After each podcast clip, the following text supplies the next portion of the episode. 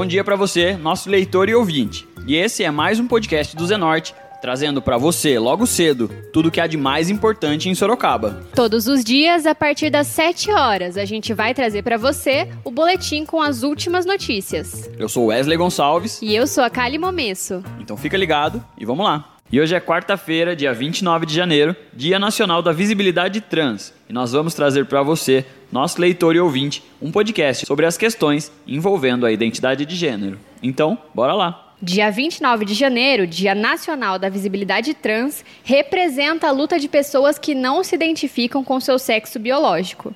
Nessa data, em 2004, travestis e transexuais foram até o Congresso Nacional pela primeira vez para reivindicar seus direitos e expor a realidade dessa população. Mas você sabe o que é a transexualidade? Para explicar isso, nós vamos falar das diferenças entre identidade de gênero, sexo biológico e orientação sexual. Sexo biológico se trata do nosso corpo biológico. Se nascemos mulher ou homem, está ligado aos nossos órgãos genitais. Entretanto, como já diria a escritora Simone de Beauvoir, não se nasce mulher, torna-se mulher. A identidade de gênero parte desse princípio, em que o sexo biológico não determina se o indivíduo é masculino ou feminino. Esse é o caso de pessoas que nascem com o sexo biológico X e se identificam com o gênero Y.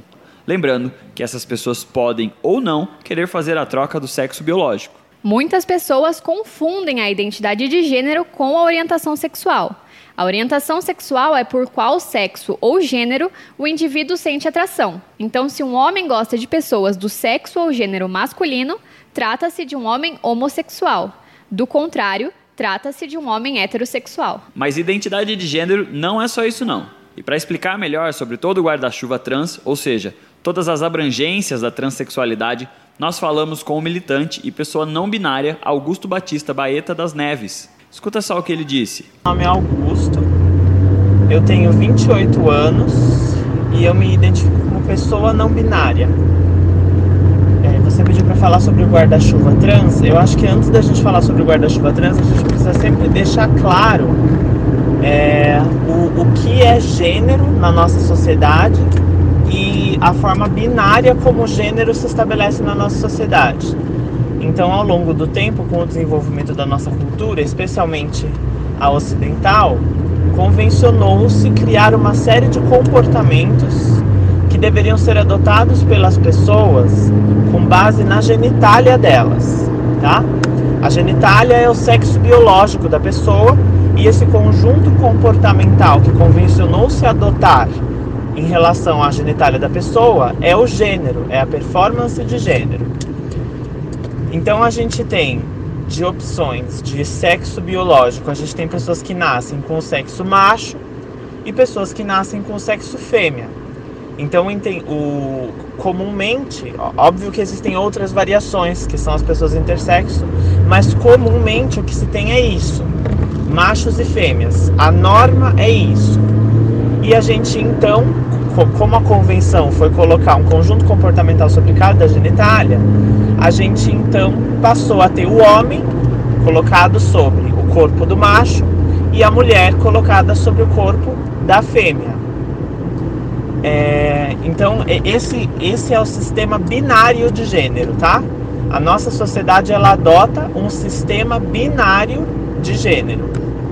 Aí a gente, essas as pessoas que nascem com determinada genitália, recebem um papel de gênero da sociedade e performam esse papel de gênero durante toda a sua vida confortavelmente, essas pessoas são as pessoas cisgênero. A, as pessoas que não conseguem performar esse papel de gênero confortavelmente, elas são as pessoas transgênero. Então, qualquer pessoa que saia do conjunto comportamental esperado pela sociedade com base na sua genitália, ela é uma pessoa transgênero, independente de para onde ela vá, tá? O, o ponto aqui é sair do conjunto comportamental em que a sociedade colocou você. É isso que determina que você é uma pessoa transgênero. Então a gente tem. Aí a gente vai começar a falar agora sobre o guarda-chuva trans, que engloba todas essas identidades de pessoas que saíram desse conjunto comportamental que a sociedade esperava delas porque não se sentiram confortáveis ali. Então a gente tem as pessoas transgênero binárias, que são os homens trans e as mulheres trans, binárias porque essas pessoas não saíram desse binário de gênero comportamental que se espera da sociedade. Elas saíram de onde a sociedade colocou elas, mas elas não saíram desse conjunto de dois gêneros que a sociedade estipulou, tá? Então, o homem trans é a pessoa que nasce com uma genitália de fêmea, que nasce com uma anatomia de fêmea, mas que passa a performar um gênero masculino, porque é assim que essa pessoa se sente bem. Isso é um homem trans. E aí a gente tem a mulher trans, que é o contrário. É a pessoa que nasce com uma anatomia de macho, com um sexo biológico de macho, mas passa a performar o gênero feminino, tá? Isso é uma mulher trans. Aí a gente tem as variantes não binárias. Todas as outras opções que não sejam binárias são não binárias, tá? Então qualquer pessoa que tenha uma performance de gênero que não seja completamente homem nem completamente mulher, vai ser uma pessoa não binária. A gente, é, a gente ouve falar de muitos gêneros novos né, que, que aparecem. É, você já deve ter ouvido falar de pessoas gênero fluido, pessoas agênero, pessoas ambigênero. Todas essas variantes são variantes não binárias. Então, essas pessoas são pessoas não binárias. Acontece que elas decidiram é, se definir além da não binariedade. Eu, por exemplo, me identifico como pessoa não binária, mas eu não me aventuro além disso. Para mim, cabe simplesmente dizer que eu sou uma pessoa não binária. Eu não preciso me definir além disso. Outras pessoas sentem a necessidade de se definir além disso. É, no meu caso específico, cabe salientar, como eu disse para você antes, que eh, a minha vivência não binária é, é, específica. Cada vivência não binária é muito específica, tá? Então, no meu caso, eu aceito o tratamento tanto no masculino quanto no feminino.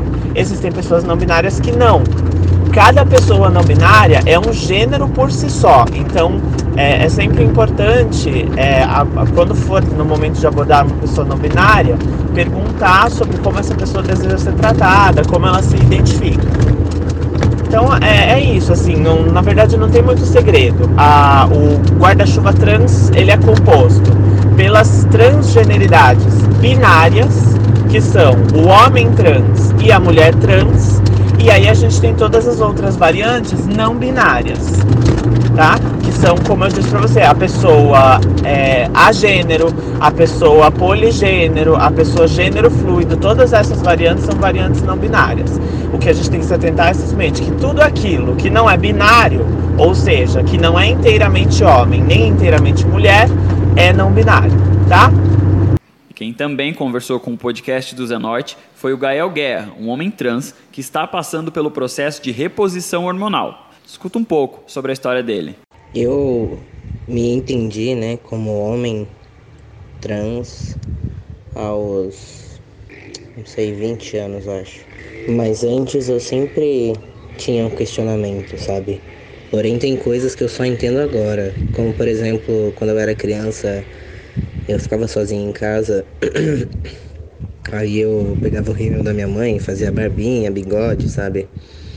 é, meia eu pegava e colocava dentro da roupa assim para fazer volume. e eu acho engraçado porque eram coisas, sabe, do meu subconsciente é, que agora eu entendo, né? Mas para minha família eu simplesmente falei assim, sabe? Não me importei muito com, com qual seria o resultado, porque eu já não morava mais na casa deles, eles são separados, eu só fui alterando as redes sociais, o nome, e depois falei com a minha mãe, aí falei com meu pai. E para as outras pessoas, elas foram entendendo. Para quem não entendia, eu explicava e para quem não entendia, eu simplesmente não ligava, porque não acrescentava nada na minha vida. Mas desde sempre eu tinha um questionamento, sabe? Eu, eu falava muito com os meus amigos, né? Que eu tenho uns amigos que eu converso há muito tempo, na questão deles serem mais velhos, né? Na terapia hormonal. Eu falava muito com eles de que, ai, como você se, se descobriu, é, como você fez para se assumir, né? Como você tem certeza. Mas uh, eu, eu não tinha uma certeza, sabe? Eu tinha uma vontade dentro de mim e, e um entendimento de que eu era aquilo e que estava tudo bem. E eu fui fazendo. E, e conforme o tempo foi passando e as pessoas iam me vendo dessa forma e eu ainda mais, é, eu fui ficando satisfeito com aquilo e, e tendo essa certeza, sabe? Porque sempre eu tive um medo, né? Por ter essa, essa falta de, de certeza, né? De que, ai, tá tudo bem, tipo, será que eu não vou me arrepender? Mas hoje eu tenho essa certeza de que era isso e é isso. E eu tô feliz assim. É, quando eu comecei o tratamento hormonal, né?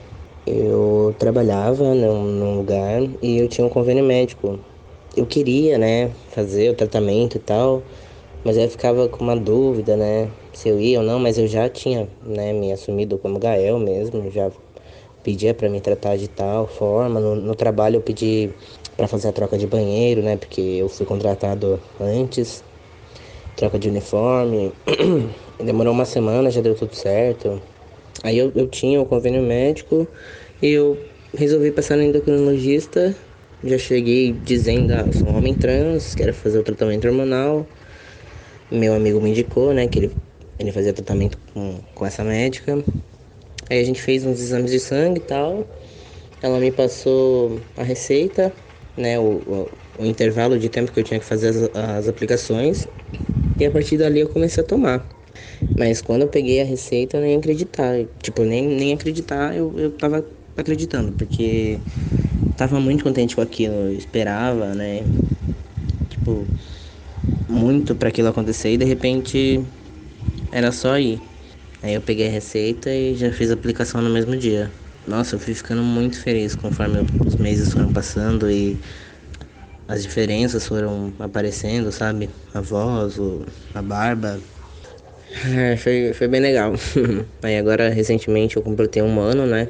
O Gael de hoje é muito mais feliz que o Gael de antes. Porque eu me vejo cada vez melhor. Não só fisicamente. São muitas mudanças e eu amo isso. Nós falamos também com Tara Wells, que foi a primeira mulher trans a assumir como membro no Conselho Municipal da Mulher. Tara, que é militante dos direitos das pessoas trans, falou um pouco sobre a sua experiência e sobre o momento político para os jovens trans. Escuta um trechinho. Aqui é a Tara Wells falando. Hoje estou como presidente da Associação de Transgêneros de Sorocaba.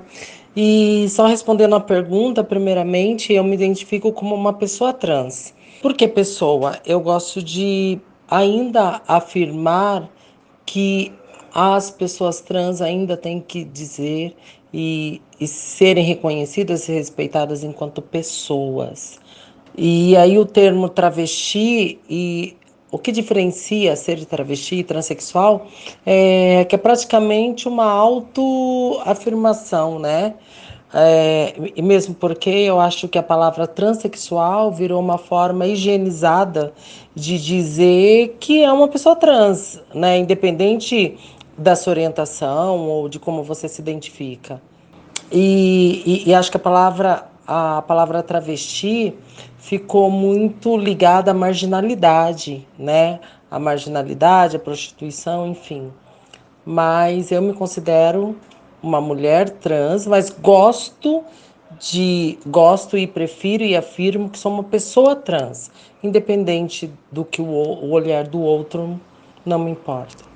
Então, a minha descoberta não teve um, é, não teve um momento, e sim vários momentos que foram me dizendo que eu não era e não respondia às expectativas que a minha família ou que as outras pessoas tinham e esperavam que eu tivesse. Eu era eu e ponto. E foi bem, foi bem traumático o momento em que a Tarouels veio, mas não tem, mas foi necessário e só tenho a agradecer pela pessoa que eu me tornei. Não houve, não houve apoio a princípio e o meu momento de transição foi igual ao, a, a realidade de muitas pessoas trans nos dias de hoje e desde sempre. Mas o que eu, o que eu vejo é que eu luto para que outras pessoas trans é, tenham e não enfrentem as mesmas barreiras que eu, porque a gente vem de uma realidade bem triste, né? Onde mais de 95% das pessoas trans ainda se prostituem, né, como a única forma de renda. 5% dessas pessoas que têm a que tem serviço formal, tem carteira assinada. Então, eu acho que a gente tem que lutar sim por um respeito na sociedade, por maior visibilidade, no sentido de inclusão, no sentido de é, de garantia dos nossos direitos na saúde, na educação e maiores oportunidades de, no mercado formal de trabalho e, e que a gente também tem direito, enquanto cidadãos e cidadãos e cidadãs, a uma vida digna, né? Olha, não se identificar e não corresponder às expectativas, como eu falei, é um processo bem difícil e que a gente tem que estar sempre fortalecido. Então, o apoio da família é fundamental, é, se manter sã nos dias de hoje é um dos maiores desafios para todas as pessoas trans. E não e houve alguns avanços sim da desde a década de 90, quando eu entrei na, na militância para agora, houve sim, mas ainda temos muito mais a alcançar em relação ao respeito, ao respeito e à garantia dos nossos direitos, tá?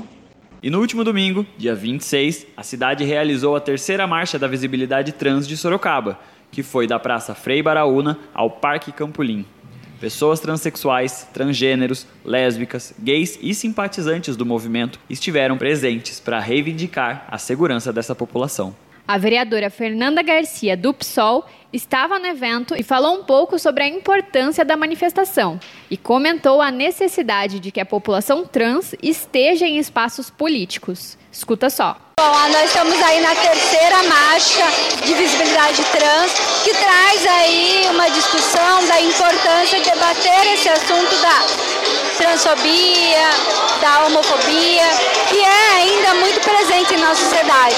Então essa atividade hoje ela traz a discussão também não só de mostrar um pouco seu espaço para que ah, tenha visibilidade, como o próprio nome diz, mas para que debatam assuntos como é, o alto índice de mulheres e homens trans que são assassinados diariamente no nosso país.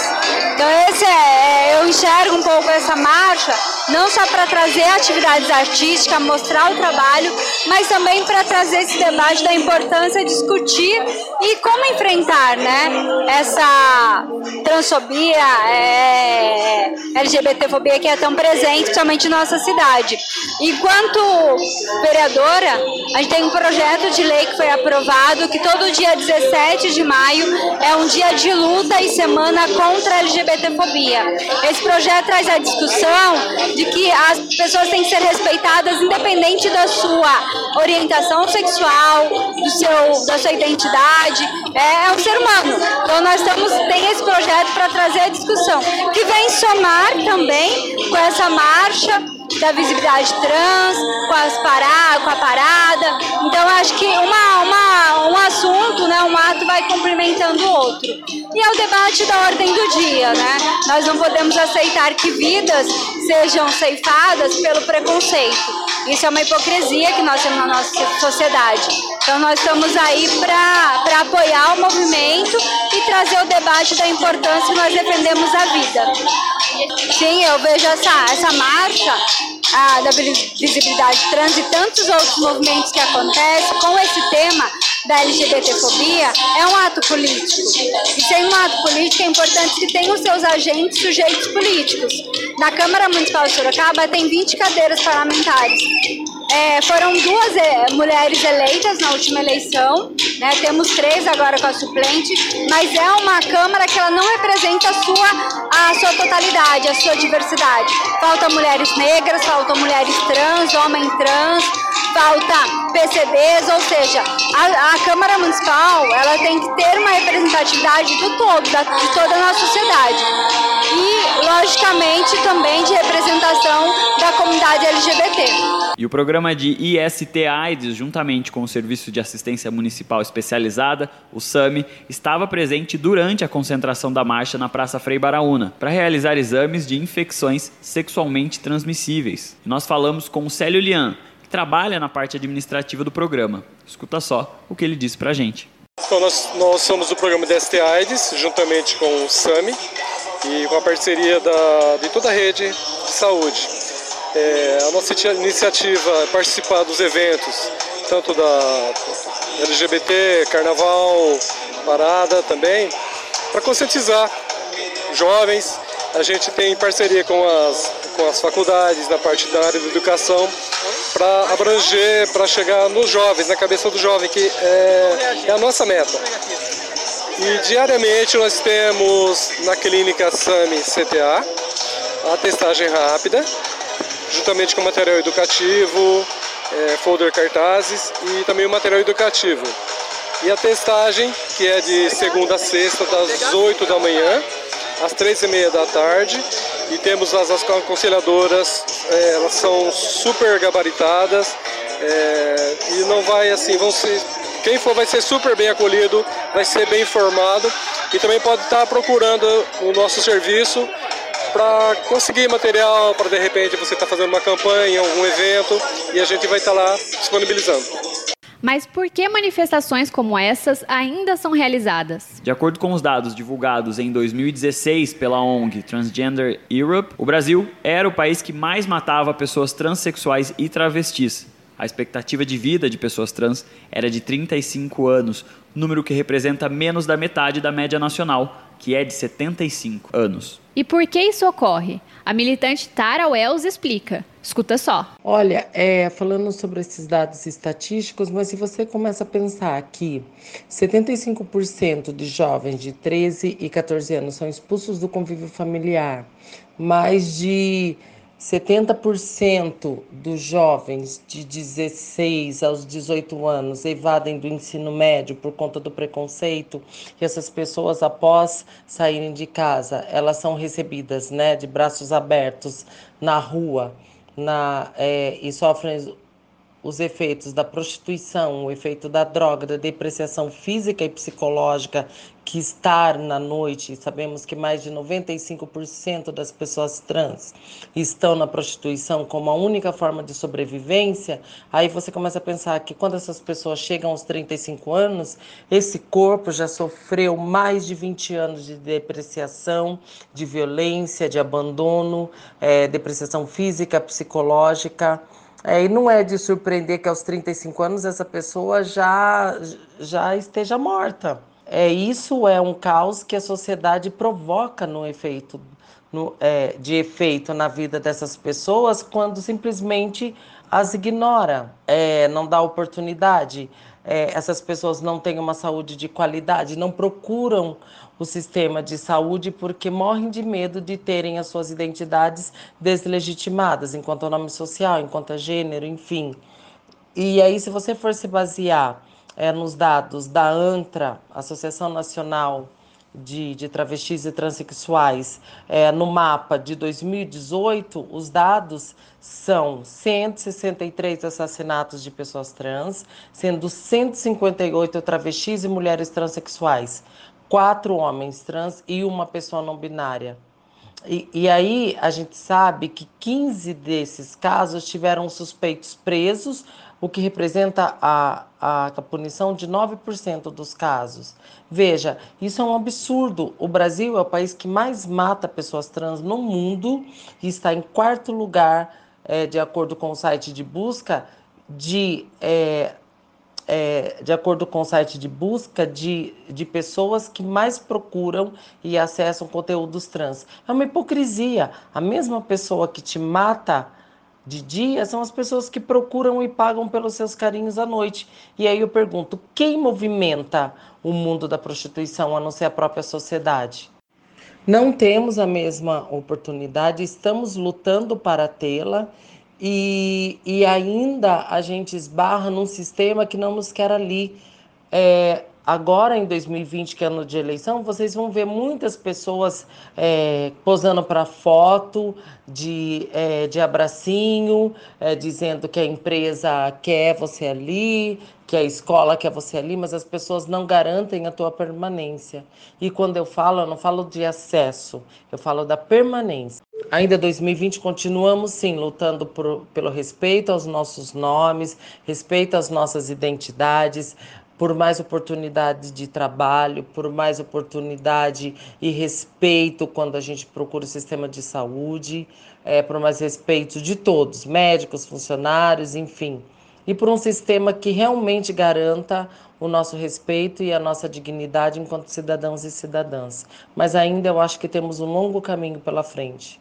Vocês escutaram a militante Tara Wells, Agora a gente dá uma pausa no assunto de 30 segundinhos para vocês escutarem um recado do nosso apoiador, o Tenda Atacado. Escuta só amanhã. Sorocaba vai conhecer a qualidade, o menor preço e a variedade incrível do Tenda Atacado. Será uma grande festa com muitas ofertas, brindes e atrações. Você é nosso convidado. Além disso, você vai se admirar com a qualidade do açougue e do hortifruti. E também no Tenda Atacado você escolhe o melhor jeito de pagar com seu cartão de crédito, débito, vale alimentação ou cartão Tenda. Venha economizar. É amanhã, 30 de janeiro, a partir das 9 horas. O Tenda Atacado está chegando em Sorocaba, Avenida Itavuvu 2182. Bom negócio é aqui. E depois do recado do nosso apoiador tendo atacado, a gente continua falando sobre questões de gênero. Um grupo de sorocabanos engajados na luta da causa LGBT criou o aplicativo Transforma, onde você pode encontrar os principais conceitos sobre gênero, identidades binárias e gírias LGBTs. O aplicativo também promove grupos de apoio para acolher afetivamente pessoas que necessitam de ajuda. No aplicativo Transforma, você também pode conhecer os direitos LGBTs, quando o assunto for discriminação ou violação de direitos humanos. E para explicar mais sobre a iniciativa, nós falamos com o Diego Ferraz, responsável pelo designer e layout do aplicativo. Escuta só. O Transforma consiste com quatro principais ferramentas: conceito, histórias, grupos de apoio e leis. É, no home, assim que você abre o aplicativo, você pode fazer seu perfil e receber notícias, tem a notificação e você recebe notícias do mundo do universo LGBT. E na parte de, da ferramenta conceito, uma das principais tem a tem quatro ferramentas dentro dela, que é o principais conceitos, onde a pessoa consegue é, que a gente explica de modo objetivo o que é uma pessoa cisgênero até o que é uma pessoa androssexual.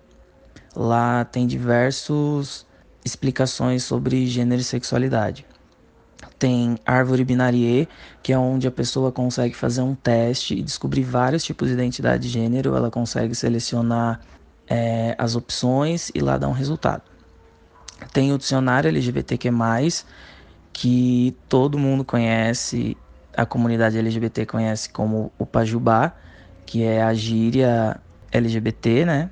Tem a parte de história, que é uma das principais ferramentas, que é onde consiste com histórias de pessoas trans do Brasil inteiro. A gente recebe e toda semana a gente tenta colocar uma história.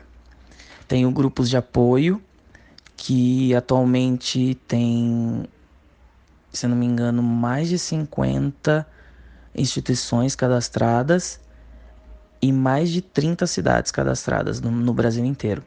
A gente recebe instituições e a gente vai cadastrando. Isso tem a parte de leis, que é onde tem leis e documentos da comunidade LGBT. O aplicativo ele foi criado, na verdade, mais o objetivo dele é mais para pessoas cis hétero do que para a comunidade LGBTQ+, na verdade, porque ele é um aplicativo educacional que explica e de modo objetivo o que é a comunidade LGBTQ. E isso faz, pelo menos que a gente vai vendo nos feedbacks, diminui o preconceito com a educação e o conhecimento então, eu acho que o objetivo do Transforma é levar educação para esse povo, para essa população que não conhece ainda sobre a comunidade. E ainda sobre conscientização, o Cine Perifa irá realizar um cine debate, em que serão transmitidos curtas-metragens sobre as questões envolvendo identidades de gênero. E nós falamos com Karen Padalek, organizadora do Cine Perifa. Escuta o que ela disse. Bom, nós vamos promover um cine debate, é, aproveitando o mês da visibilidade trans, né? Então a gente separou dois curtas. É, o primeiro se chama Transbaixada, que conta rapidamente, sim, a história de algumas mulheres trans na Baixada Fluminense. E o Homens Invisíveis, que é um que é um curta que ainda está circulando em alguns circuitos, em alguns festivais. E ele fala mais sobre a questão dos homens trans uh, dentro do, do, desse mundo prisional, né, dentro do sistema de cárcere. Né? Então, a partir desses dois, desses dois curtas, a gente vai abrir uma roda de conversa e debater as questões mais urgentes que envolvem os homens e as mulheres trans. Nosso debate é aberto, né? Então, a gente prioriza que as pessoas de periferia participem, sobretudo é, os moradores do Parque São Bento, onde nós vamos fazer a, a mostra. É, mas é aberto, né? Então, todas as pessoas estão convidadas.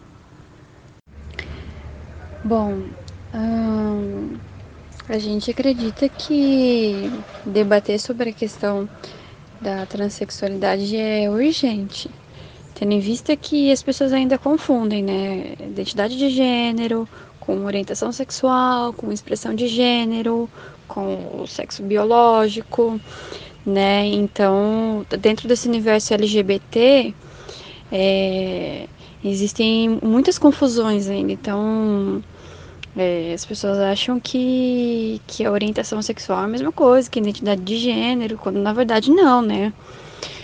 Então, eu acho que, que é de suma importância a gente tá, tá levando esses debates para as periferias, para as pessoas que ainda não têm acesso é, a esse conhecimento, a, a, a, essas diferenças que existem, que não têm acesso a, esse, tipo, a essa informação, né? Então acho que começa por aí, né? Fora as outras questões também que envolvem a empregabilidade, a questão de, de afeto e emoções, é, de, de, de, lugar dentro da sociedade, são, são muitas questões assim. É, então a gente, a gente acredita que é muito urgente e que é muito importante estar debatendo. O evento será realizado no próximo sábado, dia 1 de fevereiro às 17 horas, no espaço Companhia Sevastra de Teatro, no Parque São Bento. O debate será mediado por Thomas Cardoso, consultor e pesquisador de gênero e diversidade e membro do coletivo Mandala, além da Laura Marcelli, arte educadora, estudante de pedagogia, artista e militante do movimento LGBT. E agora a gente muda um pouquinho de assunto e fala da previsão do tempo. De acordo com o Instituto Nacional de Meteorologia, o INMET, a previsão desta quarta-feira é de sol com algumas nuvens. A temperatura máxima deve ser de 32 graus, enquanto a mínima deve ser de 18 graus aqui em Sorocaba. E esse foi mais um podcast do Zenorte, trazendo as últimas notícias de Sorocaba para você. E a gente volta amanhã cedo trazendo mais notícias. Porque está ao vivo, impresso ou online, tá no Zenorte.